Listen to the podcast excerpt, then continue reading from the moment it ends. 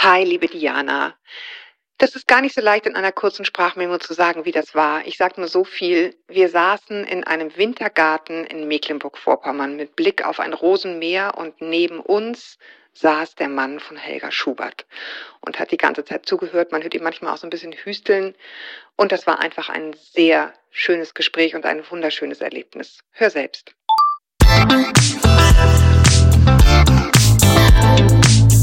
Willkommen zu einer neuen Folge von Meno an mich. Denn dieser Podcast ist für euch, liebe gereifte und interessierte Frauen dieses Landes. Jede Woche sprechen wir mit spannenden Frauen und empowern euch mit Wissen und Inspiration. Wir, das sind Diana Helfrich und Julia Schmidt-Jorzig aus der Brigitte Woman Redaktion. Heute spricht Julia mit der großen Schriftstellerin Helga Schubert die vor drei Jahren im Alter von 80 Jahren den Ingeborg-Bachmann-Preis für ihren Text Vom Aufstehen bekam und nun gleich zwei neue Bücher vorgelegt hat. Das eine, der heutige Tag, beschreibt ihr derzeitiges Leben, das von der Pflege ihres Mannes, der Liebe zu ihm und vom Schreiben bestimmt ist. In einem weiteren Büchlein schreibt sie über Anton Tschechows Geschichte Gram, die sie selbst als eine Geschichte beschreibt, die ihr oft das Weiterleben ermöglicht habe. Auch über diese beiden Bücher, ihr Leben als Schriftstellerin und die Pflege ihres Mannes, will ich natürlich mit ihr sprechen, aber eben auch darüber, welche Wandlungen sie als Frau durchlaufen hat seit der Lebensmitte. Was ist geblieben? Was hat sich geändert, seit sie die Mitte des Lebens überschritten hat?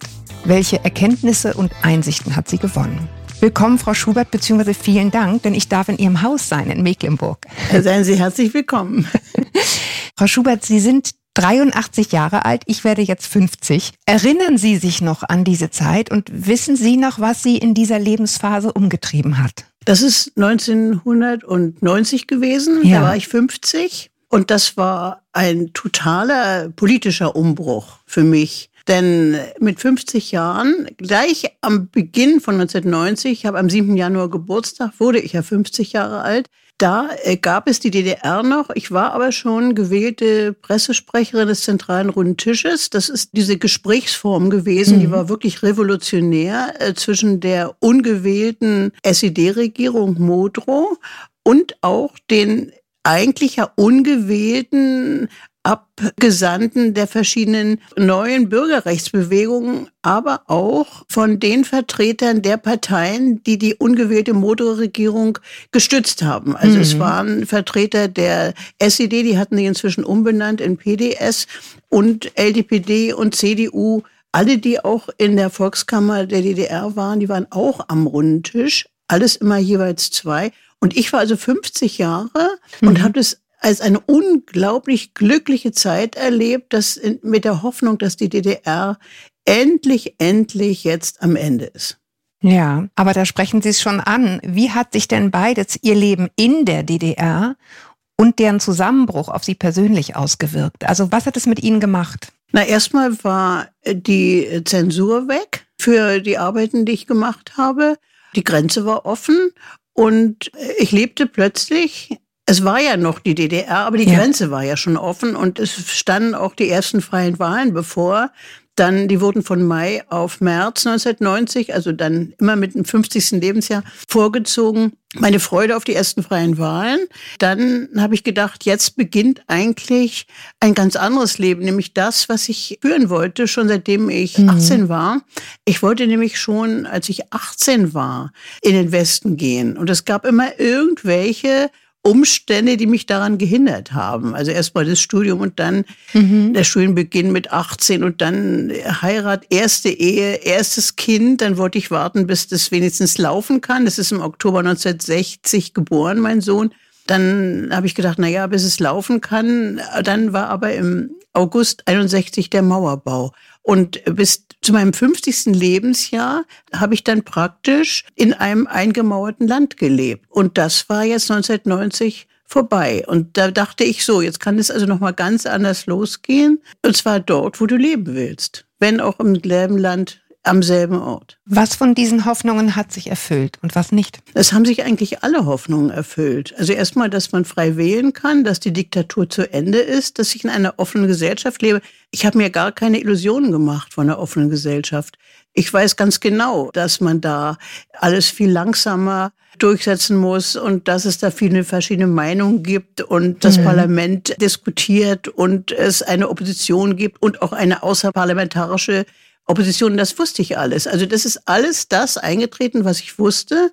Und manchmal denke ich auch, ach, das ist ja hier, jetzt gehen ja Leute auf die Straße und sind vielleicht sogar militant und jung und das sollten sie mal lieber lassen oder sollten vielleicht das auch parlamentarisch versuchen. Und aber denke ich, na gut, sie sind ungeduldig. Also es ist genau das, was ich auch durchs Fernsehen, durch den Fernkurs, den man ja hatte in der DDR, in dem man ja das Westfernsehen sah und Westrundfunk. Ich lebe in einem Land, das ich vorher durch Westfernsehen kennengelernt habe und das genauso ist, wie ich es wusste. Ich wusste, dass es jetzt keine Planwirtschaft mehr gibt und dass es um Angebot und Nachfrage geht und dass es auch Betrüger gibt und Leute, Konkursverschlepper, das hat man ja alles gewusst. Ja. Und ich lebe jetzt in einem Land, in dem alles das ist, das zu dem kapitalistischen System gehört. Das überrascht mich nicht. Ja. Mit der richtigen Einschätzung klappt das. Mit der ironischen, ja. Und wohlwollenden, würde ich auch sagen. Denn ja. ich will ja in einem solchen offenen System leben. Sie sagten mal, Sie seien diktaturgeschädigt. Ja. Wie äußert sich das? Na, ich bin sehr, sehr überwach und beachte sehr genau andere Menschen, also wie sie sich mir gegenüber verhalten und viel mehr ich beachte das viel mehr und fürchte es auch viel mehr und kalkuliere es viel mehr ein, glaube ich, als wenn ich, ich bin eigentlich ziemlich unbefangen, ich wäre anders, wenn ich von Anfang an in einer offenen Gesellschaft gelebt hätte. Jetzt ist es so, dass ich doch sehr genau, also ich bin ziemlich zuverlässig und äh, bin aber ziemlich aufmerksam, wie andere Menschen sind. Also viel aufmerksamer, als ich wäre, wenn ich in einer offenen Gesellschaft unbefangen aufgewachsen wäre, denke ich. Weiß ich ja nicht genau. Ja. Das ist Theorie, ne? Ja. Ich weiß gar nicht, ob man diese Frage beantworten kann, genau wie Sie gerade sagten, wenn man es gar nicht anders kennt. Aber wie haben Sie das Frausein in der DDR erfunden? Und glauben Sie, dass es anders war als im Westen? Ja, also ich hatte, ich glaube, das war noch in der Tradition des Faschismus. Diesen Eindruck habe ich, denn äh, diese Überhöhung der Mutter, ja, mhm. also unsere Muttis hieß es ja, also das waren jetzt die Jungen, die die Kinder zum Kindergarten brachten oder der Frauentag, dass am 8. März eben die Frauen einmal im Jahr hofiert wurden, dass die Männer sich Schürzen umwanden, in den Dienst stellen und ihnen Kaffee eingossen. Es ist ja ein Patriarchat gewesen, in dem wir gelebt haben. Ich habe das als ein Patriarchat empfunden und dieses Überhöhte den Frauen gegenüber, das habe ich als unecht empfunden und das hat mich auch sehr gestört. Es hieß, wir sind gleichberechtigt, aber alles, was jetzt ich habe es als einen Staat empfunden, in dem also das Kleinbürgertum die Diktatur innehatte, nicht die Arbeiter, die waren wirklich ausgebeutet. Und da waren die kleinbürgerlichen Tugenden sehr geschätzt. Also zum Beispiel sind mein Mann und ich vom Stadtsicherheitsdienst mal überprüft worden, also durch Spitzelnachbarn im Haus. Und da wurde doch tatsächlich in der Akte über meinen Mann geschrieben, dass er also als was Besonderes hervorgehoben, dass er die Treppe auch manchmal macht. Daraus folgt ja, dass der Sicherheitsdienst als etwas Besonderes empfand, dass also jetzt ein Universitätsdozent auch mal die Treppe macht, wenn sie dran sind. Denn das haben die gedacht, müsste ja eigentlich dann die Frau machen. Also das ist ein perfides System der Täuschung gewesen, auch nach außen, wie wunderbar wir als Frauen behandelt wurden. Diesen Eindruck hatte ich. Und es war ja ein Niedriglohnland. Nicht? Ich weiß, dass ich nach dem Abitur habe ich am Band gearbeitet. Das waren so ungefähr zwei Ostmark, habe ich da bekommen für die Stunde. Und diese niedrigen Arbeiten waren alle, die niedrig bezahlten, es, wir waren 300 Frauen in dem einen Raum der Montage von Fernsehempfangsröhren. Die einzigen Männer waren die Einrichter, also die waren dann schon ein bisschen mehr qualifiziert. Wir waren alle angelernt oder ungelernt dort eingestellt. Aber diejenigen, die dort arbeiteten, meine Kollegin, habe ich mich immer gleich gefragt, die Nachbarin, was die waren. Es waren Krankenschwestern, Erzieherinnen, die verdienten weniger als die Ungelernten am Band. Das sind alles Dinge, die mir mit 17, 18 aufgefallen sind. Mhm. Und da war die Mauer ja noch gar nicht gebaut. Das ist also 57, 58 geworden. In den ganzen Leitungsebenen waren überwiegend Männer. Es hieß schon immer also eine Frau, ja. Die im Politbüro der SED war eine einzige Kandidatin, nicht? Das war die Inge Lange für Frauenfragen. Alles andere waren Männer. Also die wirklich Macht hatten, waren Männer in der DDR. Das Muster scheint überall gleich. Sie selber haben aber dann als Psychoanalytikerin gearbeitet. Psychotherapeutin. Psychotherapeutin. Ich Ja. hab's. Ah, es ist nämlich tricky mit diesen, Ist- ja, äh, mit diesen verschiedenen Professionen. Und da haben Sie Ihren Mann auch kennengelernt in dem Studium. Ja, er hat die Aufnahmeprüfung für mich gemacht. Er war Assistent an der Universität und ich war Abiturientin und wollte gerne direkt vom Studium anfangen zu studieren. Ich wollte nämlich in Westen schon mit 17. Ich hatte mit 17 Abitur gemacht, weil ich lesen und schreiben konnte, als ich fünf war. Und dann bin ich sofort in die laufende erste Klasse, dann eingeschult worden, als ich sechs war. Ich war also 17, als ich Abitur machte und wollte jetzt sofort mit dem Studium beginnen und wollte dann, wenn ich 18 bin, weil meine Mutter nämlich im Osten bleiben wollte, in den Westen gehen. Und das ist nämlich so gewesen, im Westen waren 13 Jahre Schule, wir jetzt auch, und wir hatten 12 Jahre Schule. Und man musste, wenn man nach dem Abitur direkt in den Westen ging, das 13. Jahr nachmachen. Das wollte ich vermeiden. Wenn man aber als Student, Studentin in den Westen ging, dann konnte man an die Universität wechseln in das entsprechende Semester. Das hatte ich vor. Ich habe also mit 17 diese Aufnahmeprüfung gemacht für Psychologie und ich bin aber erst in die Produktion, in das praktische Jahr geschickt worden, an die Bandarbeit, weil ich offensichtlich zu viel meinen Studienwunsch zu stark begründet habe mit meinen literarischen Interessen. Also, dass ich mich für die Seele des Menschen interessieren. Ich hätte alle Dostoevsky-Bücher gelesen und so weiter. Also, und mein Mann war damals der, der das Gespräch mit mir führte. Der hat gesagt, ich soll mal auf den Teppich kommen und mit Menschen mich einfach mal befassen, die nicht nur lesen, und die auch einfach nicht zu dem Pool gehören, in dem ich mich bis dahin ausschließlich befand. Das war das so, sogenannte Bildungsbürgertum, nur Bücher. Das heißt, Sie haben von Anfang an, ich sage mal, geplant oder in sich gehabt, dass das einen Zusammenhang gibt zwischen diesem Beruf, diesen Geschichten der anderen Menschen und dem Schreiben und dem literarischen Tun? Naja, ich habe gedacht, ich habe jetzt ja das alles nur theoretisch gelesen. Also es ging vor allen Dingen um alle Bücher von Dostoevsky, die ich wirklich gelesen hatte. Mit 13 habe ich schon die göttliche Komödie gelesen, aber Dostoevsky dann eben mit 17 alles. Ich habe auch in der 12. Klasse, wir waren gerade zusammengelegt worden mit zwei Schulen, da hatten wir fünf 12. Klassen. Da habe ich vor denen mehrere Stunden einen Vortrag gehalten über Thomas Mann und Dr. Faustus und die Zwölftonmusik. Also ich hatte mit 17, mit 16, 17 sehr, sehr viel Ahnung von Literatur, aber nur theoretisch und auch nur, was die Schriftsteller, in diesem Fall ja Männer, Dostoevsky und Thomas Mann, über Menschen dachten. Und da habe ich gedacht, ich würde etwas mehr erfahren, wenn ich Psychologie studiere. Ich hatte ja noch gar nicht daran gedacht, das dann auch auszuüben. Und der Assistent, also mein jetziger Ehemann, sagte zu mir, alles, was mich interessiert, das lernt man nicht im Studium. Da lernt man äh, Ratten mit Strychnin spritzen und Tests konstruieren und man lernt das gesamte Nervensystem auswendig vom Menschen und Gehirnaktivität und was nicht alles. Alles, was mich interessiert, das würde ich sowieso erst im Beruf später mitkriegen. Und ich hatte ja nur die Erfahrung, von Menschen was zu erfahren durch Literatur. Dass ich das selbst mal später kann oder diesen Zusammenhang, also es ist eigentlich nur eine Erweiterung der Menschenkenntnis oder überhaupt ein bisschen was von Menschen erfahren, habe ich gedacht, könnte man im Studium. Das ist natürlich nicht passiert.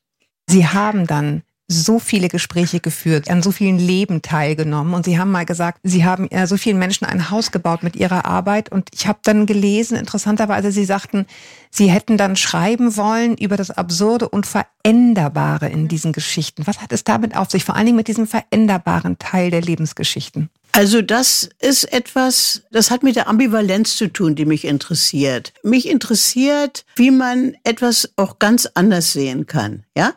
Mit die erste Erzählung, die auch sofort dann auch dazu geführt hat, dass ich 1976 vom Stadtsicherheitsdienst überwacht worden bin, die heißt frühere Standpunkte. Mich hat immer interessiert, der Standpunkt jetzt und wie hat sich der jetzt geändert? Und gerade bei der SED habe ich mich darüber lustig gemacht. Dass sich diese Standpunkte immer zu änderten. Ja, also das mhm. betrifft jetzt das Politische, weil es auch immer hieß, Ihre Frage ist falsch gestellt. Ja, und, und so, also dieses ganze Starre, das ist etwas und alles Pathetische.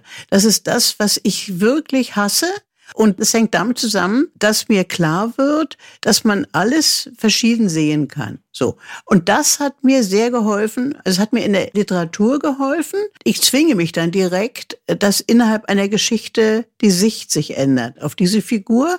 Und in meinem Leben finde ich es sehr interessant, wenn man einen bestimmten Eindruck hat. Also ich muss immer gegen meine Vorurteile kämpfen, weil ich ganz, ganz viele Vorurteile habe. Ich ordne sofort ein. Ich denke, ach, genau derselbe Typ erinnert mich daran und so. Und dann fange ich an, diese Vorurteile in mir aufzulösen. Und das kann ich ja nur dadurch, dass ich viel mehr noch frage oder viel mehr noch Einzelheiten über diesen Menschen erfahre, und dann finde ich, das ist ein richtig sinnlicher Genuss für mich, wenn ich dieses Vorurteil auflösen kann.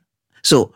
Und das ist etwas, andere spielen gerne Schach und siegen dann oder mhm. andere gucken durch Mikroskope oder andere gucken in die Sterne und entdecken vielleicht durch Berechnung irgendwie einen Stern oder ein riesengroßes schwarzes Loch, was sie jetzt nur berechnet haben oder das gibt's dann wirklich oder und das ist bei mir in Bezug auf Menschen ich freue mich und das ist eine richtige Freude bei mir. Wenn ich plötzlich, dann wird es plötzlich rund. Dass ich, ach, ja. aha. Wenn ich etwas ganz Tolles, ja, sowas ganz Heldenhaftes oder so, ja. Das glaube ich dann sowieso nicht. Und dann freue ich mich, wenn ich etwas erfahre oder wenn plötzlich dieser Mensch menschlich wird. So, ja. aha. Und dann kann ich das so irgendwie, dann ist es wie so ein Kunstwerk das Bild von dem Menschen, nicht dieser Mensch. Ja. Also ich fühle mich darin bestätigt, dass es keine ganz guten und keine ganz schlechten Menschen gibt.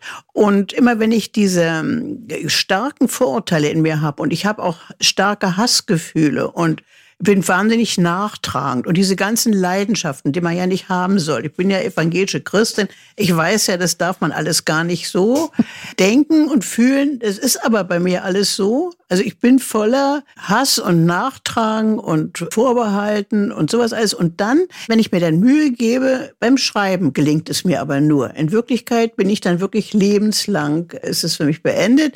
Aber beim Schreiben gelingt es mir, Gott sei Dank, ja, sonst würde kein Mensch mir so schöne Briefe schreiben, wie zurzeit ich kriege. Beim Schreiben gelingt es mir, in dieses Gleichgewicht zu kommen. Das ist etwas Lebenswichtiges für mich. Eine Hygiene. Die Standpunkte, die Sie gerade ansprachen, die sich verändern, idealerweise, wenn Sie Dinge beobachten, mich interessieren auch Ihre eigenen Standpunkte.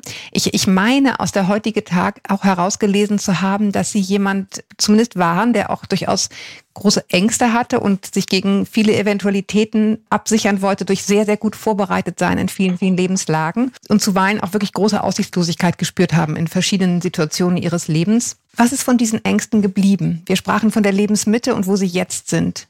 Was ist daraus geworden, aus diesen Gefühlen, aus diesen Standpunkten in Ihnen selbst? Also die haben sich verfestigt. In meinem Leben haben sie sich verfestigt. Es ist auseinandergegangen, das kann ich eigentlich sagen. Also ich bin in den letzten Jahrzehnten selbstbewusster geworden. Ich habe viel mehr von mir verstanden. Ich bin mir selber eigentlich nicht mehr so ein großes Rätsel. Ich habe nicht mehr diese Entfremdungsgefühle so oft, die ich früher hatte wo sich etwas überhaupt nicht zusammenbringen ließ.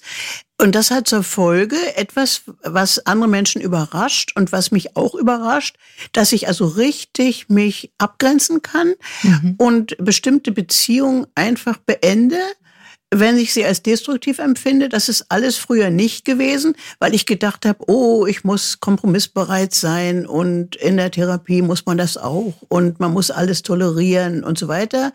Das ist alles nicht mehr so. Ich schütze mich viel stärker als früher. Dadurch sind auch Beziehungen beendet, was andere Menschen wirklich wundert. Und dass ich viel mehr überlege, mir viel mehr glaube, dass ich das darf, dass ich unterscheiden darf zwischen konstruktiven Menschen und dass ich diese konstruktiven Menschen eigentlich bevorzugen darf und dass ich nur noch mit solchen Menschen zusammen bin. Während ich früher immer gedacht habe, man muss es eigentlich mit allen schaffen und das muss man verzeihen Und das ist bei mir jetzt ganz anders geworden. Also ich denke manchmal an Natterngezücht von Moyak. Das habe ich früher wunderbar gefunden. Der fängt ganz negativ an in dem Buch und das löst sich dann langsam auf. Ja, also dann wird er viel verständnisvoller gegenüber diesen menschlichen mhm, mhm, Natterngezücht.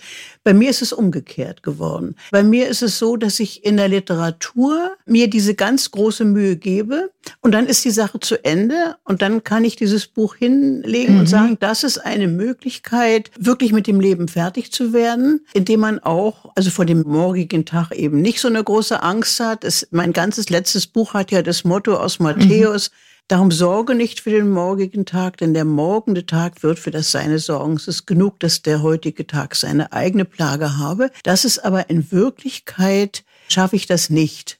In Wirklichkeit habe ich keine Ängste, sondern ich sorge um den morgigen Tag. Das andere ist zum Mutmachen da.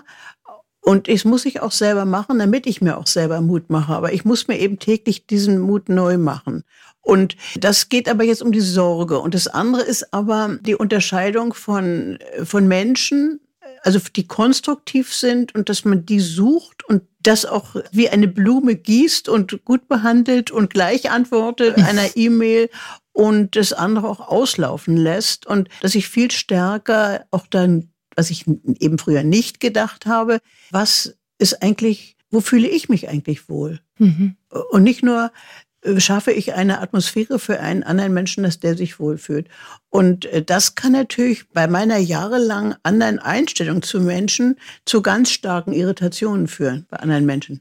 Ja, sich das auch zu erlauben, fand ich auch ja. ne, interessant zu sagen, es ist auch, ich darf das auch. Ich darf das. Obwohl ich evangelische Christin bin. Ja, ich darf das. Und da steht, liebe deinen Nächsten so wie dich selbst. Und dann sage ich mir, ja, zu dem Selbstlieben gehört aber auch, dass man für sich sorgt. Und dann muss man sich vieles nicht gefallen lassen. Und so, das sind alles Dinge, die sind ganz mhm. neu für mich. Und das ist eigentlich erst so vom, sagen wir mal, vom 81. Lebensjahr an so bei mir. Au, Backe.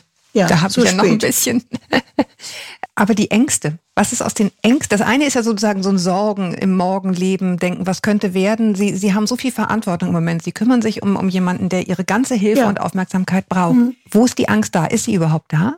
Nee, die ist eben nicht mehr da. Also das muss ich mal auf meinen Holzkopf klopfen. Das eine ist die Sorge, das andere ist die Angst. Das genau. haben Sie ganz richtig unterschieden. Angst habe ich nicht. Und zwar, man könnte ja finanzielle Angst haben oh, wenn ich jetzt alleine für mich sorgen müsste oder so, habe ich nicht. Denn ich habe mein ganzes Leben gearbeitet. Ich bin immer berufstätig gewesen. Auch als Schriftstellerin habe ich immer artig in die Künstlersozialkasse eingezahlt und äh, Rente, Pflege und Krankenkasse habe ich alles bezahlt. Ich bekomme jetzt eine Rente, die ist erhöht von ungefähr 1450 oder so Euro. Als DDR-Frau die qualifiziert ist und immer gearbeitet hat, ja. So. Und das ist für DDR-Frauen schon viel, diese Rente. Und ich bin mir also ganz sicher, wenn ich jetzt alleine leben müsste, als Witwe, dann könnte ich mir äh, davon, wenn ich nicht krank werde, eine kleine Wohnung, eine Einzimmerwohnung leisten und würde mit den Sachen, die ich mir jetzt gebraucht auch zum Teil kaufe und auch in einem Supermarkt in der Nähe, wenn ich nicht allzu weit weg wohnen würde, mit Fahrrad dort einkaufen. Ich würde es schaffen. Und wahrscheinlich noch eine ganze Weile. Jetzt bin ich in sechs Jahren 90, aber da habe ich finanziell keine Angst. Ich weiß auch, dass ich emotional alleine leben könnte. Das wäre sehr, sehr traurig weil ich nämlich in so einer fast symbiotischen Beziehung zu meinem Mann lebe und wir wirklich täglich seit Jahrzehnten zusammen frühstücken und die ganze Politik besprechen und das bin ich alles gewöhnt, alles eigentlich zu besprechen und immer miteinander zu sprechen. Das wäre da nicht da. Ich bin sehr verwöhnt vom Wohlwollen eines Menschen, der mich liebt und der mir dann auch immer folgen konnte, also in meinen Gedanken und dem ich auch folgen konnte, in seinen Gedanken. Also das ist eher, aber davor habe ich keine Angst, sondern ich sage mir, ich bin schon so alt, und dann werde ich einsamer wahrscheinlich leben. Und dann habe ich mir schon überlegt, ich würde vielleicht hier ein Trauercafé aufmachen, habe dem Pastor das schon gesagt. Jeden Sonntag könnten dann Leute kommen. Oder ich würde vielleicht sogar in die Telefonseelsorge gehen. Die war jetzt gerade bei mir. Es waren also 25 Mitglieder der Schweriner Telefonseelsorge hier zu Gast bei uns mir Lesung gemacht und die waren hier. Also da habe ich so gedacht oder Hospizbesuchsdienst oder Grüne Dame. Also ich würde irgendwie wahrscheinlich wieder mit Menschen was machen, wenn ich nicht mehr schreiben könnte. Ich weiß aber, ein bisschen kann ich noch schreiben. Das ist ja sehr, sehr anstrengend, immer dieses Kondensieren, dieses Kätern. Und wenn ich das nicht mehr könnte und vor allen Dingen, wenn mein Gedächtnis nachlassen würde, was mich jetzt im Moment noch nicht im Stich lässt. Ich kann also jetzt mich noch erinnern an Sachen aus der Flucht, als ich fünf war. Und wenn das aufhören würde, dann müsste ich etwas anderes tun, um in Kontakt mit anderen Menschen zu sein. Ja, da habe ich schon die Demenzdörfer in Niederlanden im Auge oder in irgendeiner generationsübergreifenden Gemeinschaft zu leben oder mich in einem Kloster mal vielleicht zu erkundigen. Also es wäre mit Menschen was. Ich habe keine Angst, sondern ich müsste mir dann Mühe geben. Ich bin aber ganz sicher, ich bin ja nicht vorbestraft und jetzt durch die Bücher habe ich auch, glaube ich, einen Vertrauensvorschuss bei anderen erreicht. Es könnte also sein, wenn ich mich an Leute wende, dass die sagen, ja, wir würden sie in unsere Gemeinschaft aufnehmen. Aber was ist mit der Angst um ihren Mann? Ja, das ist ja was ganz anderes. Die ist auch nicht da, weil ich jetzt weiß, dass ich, jedenfalls wird mir das von außen gespiegelt, dass es optimal läuft. Also es war hier vor kurzem der medizinische Dienst der Krankenkassen, die müssen immer die Pflegedienste überprüfen und damit indirekt natürlich auch die Pflegeperson. Mhm. Und ich bin von 181 Angehörigen die einzige, die einen so schwerkranken zu Hause pflegt. Also da haben die erstmal schon einen ganz positiven Vorteil, positives, wenn die herkommen. Wenn die Schwester herkommt, weiß sie schon, Pflegegrad 4 ist in diesem Pflegedienst was ganz Seltenes. Und da werden wir auch jedes Mal immer wieder besucht, weil die, die losen die aus, aber das, die haben, glaube ich, so wie wir. Die wollen einfach kommen. Die müssen. Die, die müssen ja alle Pflegegrade mhm. überprüfen, wie das Herr Pflegedienst mit denen macht. Und wir sind bei vier wo die einziehen. Jedenfalls haben die alles ganz genau überprüft und dann hat diese Schwester zu meinem Mann gesagt, Herr Professor, Sie haben hier das Paradies, weil ich habe alles versucht. Das Bad ist mhm. behindertengerecht umgebaut. Mhm. Er hat einen Rollstuhl, da ist ein Weichsitzkissen. Er hat ein Pflegebett, das ist verstellbar. Das ist mit Blick nach draußen. Also der Pflegedienst kommt jetzt früh und spät. Also es ist das, was man überhaupt machen kann. Also was man jetzt pragmatisch machen kann, um einem Menschen, der schwer krank ist, das Leben angenehm zu machen. Das ist erfolgt. Jetzt muss man eben bloß immer noch Geduld haben und bei schwerer Nierenerkrankung jetzt auch die Nierendiät noch lernen. Aber das sind alles Sachen, die kann man lernen. Und alles ist mit 96 Jahren, was jetzt passiert, ein Bonus im Leben. Und er hat dann gesagt, ja, und der liebe Gott hat mir auch ein Engel dazu beschert. So. Also er ist dann auch zufrieden und das finde ich auch schön. Das ist motivierend für mich.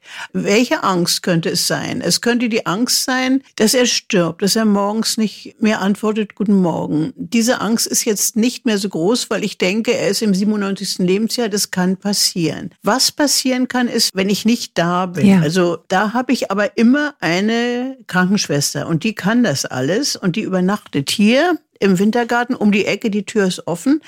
Aber es gibt eben Sachen, wie gestern ist ein Geburtstag gewesen, eine 95-jährige gute Bekannte, die wollte mich sehr gerne bei ihrem Geburtstag haben.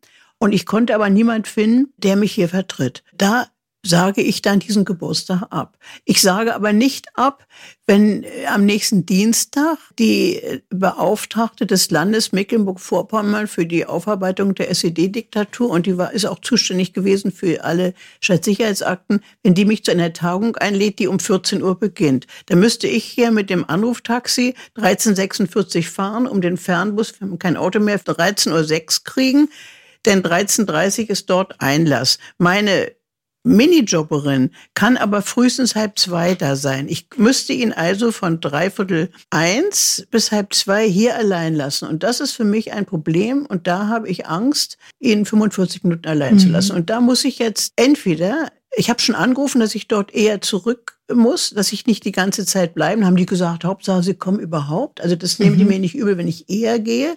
Später kommen, finde ich, mit meiner preußischen Erziehung sehr unhöflich. Dann kommt man da rein und äh, warum kommt die zu spät oder so? Früher gehen ist besser bei einer Tag. So, das sind Dinge, dass ich Angst habe.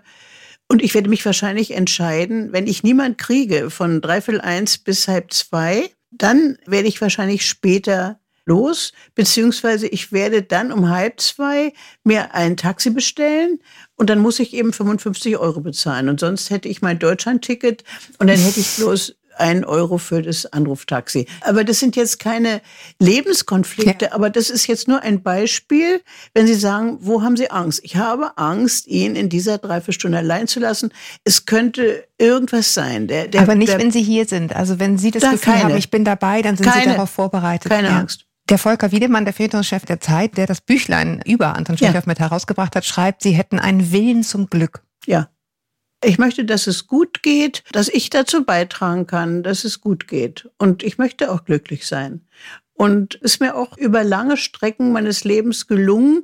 Und wenn ich jetzt so darüber nachdenke, jetzt ist alles da. Telefon ist aus, aber ich bin ja da. Also wenn jetzt hier mhm. bei ihm eine Atemschwierigkeit käme, würde ich diesen Podcast unterbrechen, Sie bitten, das zu unterbrechen, würde den Sauerstoffapparat anmachen. Mhm und ich wüsste, dann würde ich den Notdienst vielleicht anrufen, wenn der äh, Atem wässrig wäre, würde aber vorher ein verstärktes Medikament Thorasimid geben oder Kalium, damit die Entwässerung angeregt wird. Also ich bin ja ganz erfahren. Sie sind inzwischen. vorbereitet einfach auch, ne? Ich bin vorbereitet. Es gibt immer so viele positive Rückmeldungen, ja. Wenn sie sagt, Sie haben hier das Paradies, das ist auch für mich eine positive Rückmeldung. Und zum Beispiel ist für mich eine ganz positive Rückmeldung gewesen, da war ich auch richtig glücklich. Also mein Mann hatte ganz dolle Schmerzen und ich habe ihm eine Höchstdosis gegeben vom Schmerzmittel, das, also die Höchstdosis, die ich ihm geben darf. Ich mache immer alles nur, was der Arzt mir erlaubt. Und der Hausarzt wollte aber in Urlaub gehen. Und er hat mir erlaubt, vor dem Urlaub, ich darf ihn sogar sonntags um zwölf mit einem WhatsApp bitten zu kommen, wenn hier ganz tolle Schmerzen sind. Das also der Blasenkatheter, es liegt ein Tumor vor in dem Bereich, wenn er gewechselt werden soll. Und jetzt wusste ich, nächsten Tag fängt sein Urlaub an und es war spät. Und er hat furchtbare Schmerzen gehabt. Die Schmerzmittel wirkten nicht. Und es war auch kein Urin im Beutel, also war ein Harnrückstau. Mhm. Das habe ich ja daraus geschlussfolgert. Man konnte ihn kaum noch anfassen hier. Aber so, da habe ich jetzt gedacht, ich rufe jetzt nicht den Notarzt, sondern ich rufe den Hausarzt, ob er noch am Tag vorm Urlaub nochmal kommt. Hat er gemacht und hat gesagt, so, ich schreibe Ihnen jetzt eine Einweisung. Es soll gar kein Notarzt kommen, nur ein Krankentransport. Den hat er selber angerufen. Und auf der Überweisung stand keine Opioide, also kein Morphium mhm. geben, weil er nämlich, mein Mann hat nach Morphium hat er schon mal bekommen, sieht er dann immer Männer ohne Köpfe, er halluziniert nach Morphium. So, das wollte er ihm nicht zumuten. Keine Opioide, Schmerzbekämpfung, nicht? Hat er ihm vorgeschrieben, was er machen sollte in der Notaufnahme. Und bitte den Patienten der Ehefrau wieder mit nach Hause mitgeben. Das stand auf der, stand auf der Überweisung drauf. Dann kam auch der Krankenwagen und er sagte noch zu mir, und der nimmt sie nicht mit. Laut Vorschrift darf mich der Krankenwagen nicht mitnehmen. Da kam so ein ganz großer Sanitäter und eine ganz kleine, die bei ihm lernte, ja. Und als sie die Situation sahen, da hatten die plötzlich Zutrauen zu mir, dass ich sie also nicht denunzieren werde. Ach, kommen Sie mit, haben sie gesagt. Er kann ja sitzend transportiert werden, haben die mich im Krankenwagen mitgenommen. Dann haben die uns da abgeliefert, dann haben die die Überweisung gesehen. Der ganze Warteraum der Notaufnahme war voll alle lagen alleine da. Und für mich haben sie ein Stühlchen hingestellt mhm. in der Notaufnahme. Ich durfte mit in die Notaufnahme. So. Und dann waren ja alle anderen wegen anderer Ärzte da. Kardiologie und Neurologie und so. Und wir waren ja nur wegen Urologie. Der Fahrarzt kommt runter, dann musste ich raus. Dann wurde der rausgeholt, die, sein lag ja. Ich daneben, mein Stühlchen stehen gelassen und ging hinter ihm her. Und da sehe ich ganz hinten diesen ganz übernächtigten Facharzt ankommen. Beruhigend, ja. Und wir treffen uns vor seiner Tür. Ich sage zu ihm, darf ich mit rein? Ich habe die Vorsorgevollmacht und ich pflege ihn seit sechs Jahren. Und da hat er mich reingelassen. Das sind alles Sachen, die die eigentlich gar nicht dürfen. Ja, das sind alles Ausnahmen gewesen. Und ich durfte also da sitzen und es tut sehr weh, einen neuen Katheter reinzumachen. Da habe ich ihm die Hände gehalten. Das machen wir immer so, weil es wie bei einer Geburt ist. Mhm. Also ich, wie eine Hebamme bin ich dann. Und der guckte mich, als er die Arbeit gemacht hatte. Es waren 450 Milliliter Harnrückstau. Das ist ja dann rausgelaufen, muss furchtbar wehgetan haben und war sofort weg, der Schmerz. Und dann sagte dieser junge Arzt zu mir, sehen Sie mal, ich helfe Ihrem Mann. Und ich finde das ganz prima, dass Sie ihn pflegen. Finde ich ganz prima, weil mein Vater ekelt sich so vor den Exkrementen meiner Mutter, dass die jetzt ins Heim muss. Und das habe ich in dem Moment so wunderbar empfunden. Erstmal, dass er respektiert. Zweitens, dass er die Mühe und im Grunde genommen auch das erkennt, also das ist ja nun Fachmann, dass er erkennt, dass man die Nerven behält, dass man mhm. das ermöglicht und er kann auch wieder nach Hause. Wissen mhm. Sie? Weil er ihnen vertraut hat. Äh, ja. ja, total. Das wollte ich eigentlich, das ist eigentlich Glück. Und dann ist das Schönste gewesen, dann hat der Arzt nochmal angerufen, dann kamen dieselben, dieser Riesenpfleger und die kleine Sanitäterin, so ganz tapfer, ganz klein und die sollte nun diese schweren Sachen, soll die nur mal später lernen. Nicht? Da hat sie da hydraulisch da dann hoch und runter und alles richtig gemacht und dann habe ich den beiden ein Buch geschenkt. Den einen, den Sheriff, der wollte das Mädel haben und ihm habe ich den heutigen Tag geschenkt. Und äh, ja, sind sie noch mit reingekommen und noch was Nettes, wollten aber keine Brause, nichts, gleich wieder weg. So, und das ist Glück für mich. Welche Rolle spielt in Ihrem Haus der Glaube? Ja, hundertprozentig äh, spielt er eine Rolle. Das ist der Grund meines Lebens. Und das ist eine Wärme, das ist eine Geborgenheit, das ist ein Einverstandensein mit dem Leben und auch mit den Aufgaben, mit der Aufgabe, die ich habe und mit Zuversicht und ja, hat damit zu tun. Es macht mich eigentlich sicher. Ja, ich fühle mich sicher. Ängste sind dadurch wirklich minimiert. Also eigentlich nicht da. Weil ich, mhm. ich denke ja, dass ich Verantwortung übernehme. Also was sollte ich jetzt noch tun? Ich versuche, zumindest was meinen Mann betrifft, sonst bin ich ja, wie gesagt, nachtragend und verletzbar. Aber da will ich eigentlich gar nicht dran arbeiten. Das ist vielleicht eine Sünde, ja, die ich da auf mich lade. Aber was mein Mann betrifft, da ist es wie versprochen vor Gott in guten und schlechten Zeiten. Das ist, glaube ich, jetzt eingelöst, dieses Versprechen. Aber es sind keine schlechten Zeiten. Das ist wichtig zu wissen. Es sind keine schlechten Zeiten. Ich danke Ihnen, Frau Schubert. Danke Ihnen für die Zeit, für die Gastfreundschaft. Vielen Dank.